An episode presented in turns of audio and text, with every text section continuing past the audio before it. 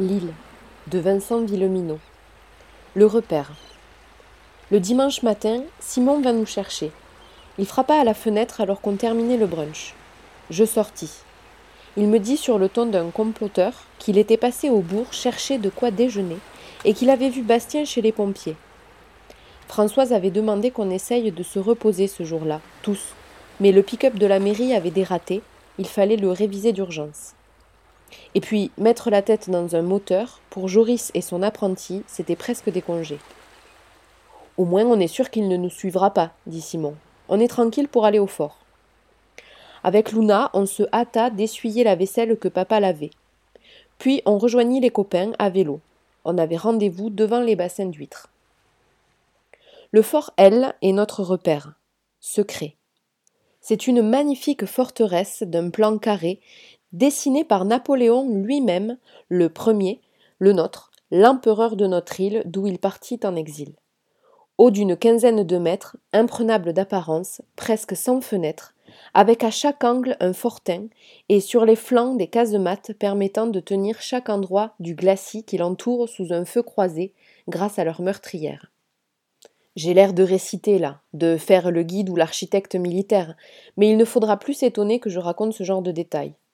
C'est notre île qui veut ça. C'est un concentré d'histoire, une position stratégique, un haut lieu. Sur ce caillou, on a affronté les vikings, construit un prieuré, on l'a confié à l'ordre du Cluny. Il a prospéré et périclité, on a érigé et rasé des forteresses, les Anglais se chargeaient de détruire ça, à chaque fois. Moi qui ne suis pas si bon élève, j'adore ces histoires-là. J'en connais des tonnes, avec les détails, les chiffres, les dates. Mon père me les a racontés pour me convaincre de lire des livres, au lieu de quoi je les réimagine, les réarrange à ma sauce. J'en fais des légendes. Je vis avec des fantômes. Dans la bande, je suis celui qui connaît l'île par cœur. Je sais aussi ses pierres, ses oiseaux, ses coquillages, ses reliefs, ses fossiles, grâce à Georges. Un genre de spécialiste local, quoi. S'il y avait une matière dédiée à l'île, au collège, je serais le premier. C'est pour ça que les copains, et surtout Blanchette que ça fait rire, me surnomment parfois Poléon. Ce qui compte, pour nous, c'est que le fort offre une surface de dédale souterrain, de casemates, des bastions éclairés par des puits de lumière naturelle, même l'hiver, d'autres plongés dans l'obscurité propice, des meurtrières, des escaliers intérieurs, des chemins de ronde. Son sommet est couvert de terre, un truc d'artilleur, sur laquelle l'herbe pousse, et sur laquelle on organise des joutes, nous autres. Les touristes le visitent l'été. L'île organise dans sa cour intérieure la fête de la musique, pour les Iliens surtout. Mais le reste du temps, de novembre à mai, il est fermé à clé. Et donc, il est à nous. Et c'est le plus fabuleux des repères, d'autant plus qu'il est clandestin. Nos parents ont essayé de s'y glisser dans leur jeunesse. Ils sont encore convaincus aujourd'hui que c'est impossible alors que non. En réalité, il y a deux passages. Les grands, Jean, Camille et Mathieu avant eux, ont appris à escalader sur le mur ouest un parement de pierre qui, contrairement à tous les autres, ne s'arrête pas à mi-hauteur.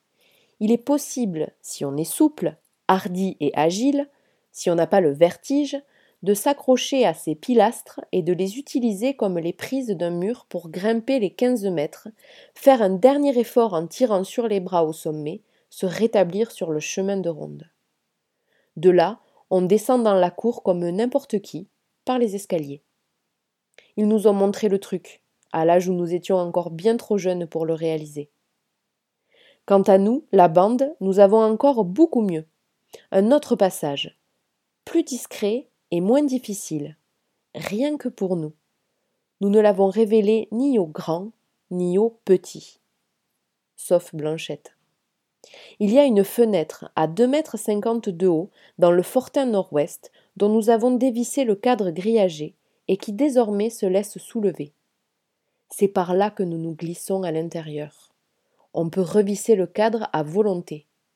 Il suffit d'un tournevis. Hugo en a toujours un dans sa poche. Nous avons perché nos cabanes juste à côté, dans les chênes verts. Nos parents nous pensent dans les arbres, ça leur semble une raison déjà bien suffisante pour s'inquiéter. Il nous demande de faire attention, de ne pas jouer trop brutalement dans les hauteurs. Nous, en réalité, nous sommes dans les ténèbres. C'est Hugo qui a effectué les travaux pour démonter le cadre, avec l'outillage de son père, la fileteuse, la visseuse, la meuleuse, mais il n'en tire aucune gloire. Il ne dit pas mon passage secret, mais notre passage. C'est ainsi dans la bande. Tout est à tous. Même Luna en un sens. C'était notre grande sœur à tous, ce matin-là. Simon n'avait pas réussi à se l'accaparer, ni Bastien. Hugo lui fila le tournevis, elle éta blanche à se hisser sur son dos pour atteindre la fenêtre, lui tendit l'outil. C'était un rituel entre elles. Luna s'appuyait au mur, Blanchette se juchait sur ses épaules. Ainsi en équilibre, elle pouvait dévisser le cadre sur la pointe des pieds en tirant la langue. Ensuite, Maxence, qui était le plus grand, offrit un appui, les bras levés, à notre Benjamin. Blanche n'eut plus qu'à pousser sur ses jambes, se glisser, nous jeter la corde à nœuds. On grimpa les uns après les autres. On remonta la corde, on referma la fenêtre. On y était, dans le repère. Messieurs, le fort est à nous, dit Simon, selon le rituel. À l'assaut. On progressa pendant une dizaine de mètres dans les ténèbres. Michael avait la trouille du noir, il pensait qu'on l'ignorait. Alors pour ne pas le démasquer, on faisait gaffe à ne pas le faire sursauter jusqu'à ce qu'on débouche à travers les couloirs dans la galerie bordée d'arcades de la grande cour intérieure. C'est une vaste place pavée comme celle d'un cloître monastique ou plutôt d'une caserne, au milieu du fort, à ciel ouvert. Au moment de la construction, elle permettait d'accueillir toute la population de l'île, en plus des 600 hommes de sa garnison, exactement comme un château fort en cas de siège. Elle n'a jamais servi à cet usage que je sache. Sauf pour nous. Combien de fois nous avions imaginé que le fort était attaqué, qu'on le protégeait. Nous, bien sûr, dans ces cas-là, on combattait héroïquement sur le chemin de ronde, mais on lançait des cris aux villageois imaginaires, on leur donnait des ordres, on dirigeait leurs manœuvres dans la cour pour qu'ils nous fassent monter l'huile bouillante, la poix, les munitions. Ce matin-là, Simon dit On ne va pas sur les chemins de ronde ni au sommet aujourd'hui.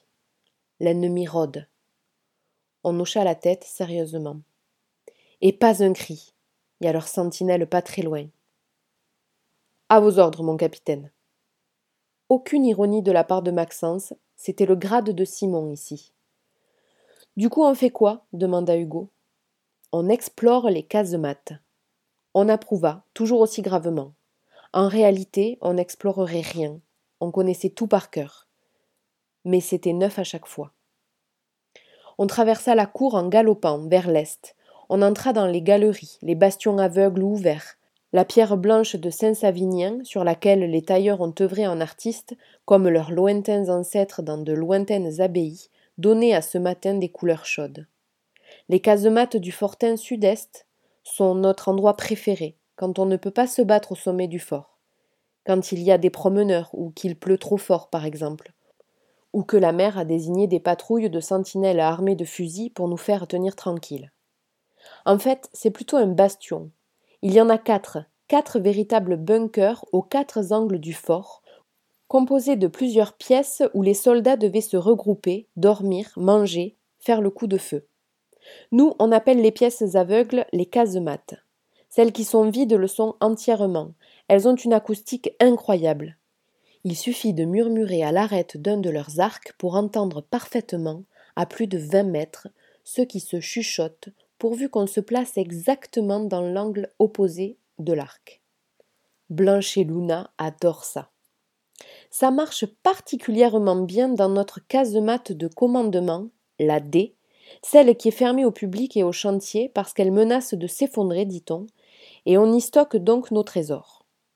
Dès qu'on y entra, les filles filèrent se placer au debout et se mirent à murmurer des trucs qui les faisaient rire, une main devant la bouche. On supposait que c'étaient des propos contre notre capitaine. Simon les ignora superbement. Il ordonna à Hugo d'aller faire un feu dans la pièce voisine. On serait enfumé comme d'habitude, mais bon, la fumée se disperserait dans tout le bastion avant de s'échapper Elle ne formerait pas une colonne visible, elle se confondrait avec la brume de mer, avec les nuages. Maxence était en train de préparer un plan. On serait les derniers défenseurs, l'ennemi aurait investi le glacis, serait entré dans le fort, et maintenant il fallait tenir le plus longtemps possible pour laisser à des renforts le temps d'arriver. Moi, Poléon, je suis toujours chargé de l'aspect véracité historique. Alors je précisais les armes dont nous disposions, les munitions, forcément comptées, et également le nombre d'heures qu'il fallait tenir, car la royale allait arriver à notre secours. Quand la bataille fut finie, plusieurs morts à déplorer, plusieurs sacrifices sublimes, mais autant de résurrections immédiates, du moins de nouveaux personnages, on prépara le pique-nique. Simon avait volé chez Jacques deux paquets de saucisses tout à l'heure. Et Maxence avait fait du pain maison, sa spécialité. Un drôle de truc qui fait saliver, qu'on peut mâcher des heures, qui donne une impression de satiété alors qu'il n'est jamais complètement avalable. On finit parfois par le recracher comme un chewing-gum pour ne pas s'étouffer on se fit des hot dogs qu'on appelait chiens chauds. Hugo baptisait le sien du nom d'un des clébards du vieux Maurice et ça nous faisait rire à chaque fois. Et à chaque fois, Maxence finissait par demander de quelle partie du chien la saucisse était selon nous issue. Et on gloussait. Ensuite, Michael n'y tint plus, et il demanda à Hugo On va graver? Hugo sourit, sortit de son inépuisable poche les deux poinçons. Ils avaient entrepris tous les deux de réaliser une fresque murale dans la roche tendre du réfectoire, une pièce tout en longueur où avaient mangé des générations de soldats, de prisonniers. Le fort avait été transformé en prison il y a 120 ans, et de nouveau après la Deuxième Guerre mondiale, et aussi aux enfants d'une éphémère colonie de vacances. Nos deux artistes œuvraient au milieu des graffitis, un prénom, un nom et une date le plus souvent, laissés dans la pierre par les soldats et les prisonniers russes, allemands, communards ou algériens. N'oubliez pas de graver une date, dit Luna. Si ça se trouve, ça sera le souvenir de l'invasion zombie. Je fronçai les sourcils. Ce n'était pas malin de rappeler à l'intérieur la réalité de l'extérieur. Et c'était contraire à nos règles. Mais tous les autres éclatèrent de rire. Nous, pendant ce temps, on alla faire un tour à la casemate E l'une des deux casemates enterrées. Quand l'armée avait désarmé le fort, et avant qu'il devienne un pénitencier, elle l'avait utilisé comme cible. C'est à ce moment qu'elle avait couvert son sommet. Les artilleurs avaient également empli deux casemates de terre, à titre d'expérience, pour mesurer la résistance aux nouveaux obus. Les deux casemates avaient tenu sous les bombardements. Elles restaient encore aveugles aujourd'hui. La haie était immense, pleine de terre et de rochers jusqu'à mi-hauteur. Nous, on y avait creusé des trous, des sortes de terriers. C'était génial de s'y glisser, dans un noir parfait, et de jouer pendant une heure, parfaitement aveugle, à des sortes de chats aux règles compliquées, fondées sur le silence, la vision nocturne, la respiration. Entre escape game, jeu de guerre et Colin Maillard. Avant d'y entrer, Maxence s'arrêta dans le sas qui était à peu près aussi grand que notre maison. Il regarda sérieusement Simon et Luna et dit Vous déconnez pas, tous les deux. Vous essayez pas d'en profiter. Vous faites ce que vous voulez dehors, mais dans le fort, on ne veut pas d'histoire d'amour. On est une bande. Ils hochèrent la tête, presque solennellement. On était certain qu'ils ne tricheraient pas. Oui, ce fut une belle journée, Personne ne tricha, effectivement. Nous, si volontiers moqueurs, on avait des franchises et des délicatesses à l'intérieur. Pour chacun. Dans le fort, on était un corps, inséparable, une seule entité, une vraie bande, évoluant dans le corps encore plus grand des galeries, des souterrains, des casemates. À la vie, à la mort. Je me souviens d'avoir eu cette impression, encore ce matin-là, pour la dernière fois peut-être. Après, Michael ne serait plus là. Et puis, ce serait différent. Tout serait différent. Pire à chaque fois qu'on y retournerait. Ce matin, cette nuit, je ne sais plus, je suis enfermée dans le sas aveugle de la casemate E, avec Blanche, exactement à l'endroit où Maxence avait fait sa tirade à Simon et Luna. Et je voudrais sourire encore à ce dernier jour heureux. Je perds du sang. Assez peu, m'a dit Blanchette tout à l'heure, quand on pouvait encore y voir, quand les piles de la lampe torche n'étaient pas épuisées. Mais quand même. J'ai peur, j'ai mal et j'ai froid. Ma blessure à la hanche palpite. J'ai l'impression qu'elle s'étend sur tout le côté. Quand elle mourra entièrement paralysée, elle s'approchera du cœur et comme une main griffue, elle le serrera. Blanche est assise à trois mètres de moi, dans le noir parfait. On ne joue plus à Colin Maillard. Elle chantonne comme la toute petite fille qu'elle reste, qu'elle redevient parfois, une enfant qui se réfugie dans les comptines et les histoires, comme en une cellule intérieure, un bunker plus secret au sein de notre casemate, au cœur du cœur du fort. Elle semble si loin. Est-ce qu'elle m'entendrait si je lui parlais maintenant? Tout à l'heure, Luna est venue frapper à la porte d'acier, supplier. Elle demandait qu'on lui ouvre.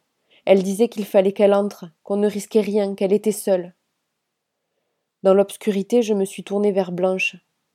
Je ne peux plus bouger désormais et il me semble que dans ce noir, j'ai vu ses yeux briller, il me semble que j'ai vu sa tête faire non, je ne sais pas. Je sais juste qu'elle ne s'est pas levée pour ouvrir à ma sœur. Ça a duré. Longtemps. Plusieurs minutes peut-être, c'est difficile à apprécier, ça semblait interminable. De temps en temps, Luna réessayait. Ses demandes étaient de plus en plus résignées, lamentables. Je crois qu'elle pleurait. Et puis elle a frappé plus fort, précipitamment. Elle a dit, en chuchotant à travers l'acier S'il vous plaît, s'il vous plaît, il arrive. Et encore Je l'entends. Parlait-elle de Simon ou de Bastien? Qui était l'ennemi pour elle? Après, il n'y a plus eu un bruit. Je pense qu'elle a fui. Nous aurions entendu si elle avait attendu là que l'ennemi la rejoigne. J'ai froid, j'ai peur, je grimace. Dans ces ténèbres, je ne peux plus écrire, bien sûr, mais les lignes que j'avais à transmettre, je les ai terminées. J'entends la voix de Blanche qui chantonne doucement. C'est dans une langue étrangère que je ne suis pas sûre de reconnaître. Je voudrais que nous parlions de la moque, mais peut-être que tout ça n'a plus de sens. Alors j'essaye de repenser à cette journée heureuse dans le fort, quand nous étions encore tous amis, quand on ne formait qu'un seul corps, un corps sain, que nous croyions indestructible. J'écoute ma propre respiration. Parfois elle s'affole, comme celle d'un chien fou qui a perdu son gibier. Puis elle s'apaise. Dans ma tête, le battement du sang se calme. Et j'essaye de reprendre le fil de l'histoire pour savoir où et quand nous avons commis la véritable erreur.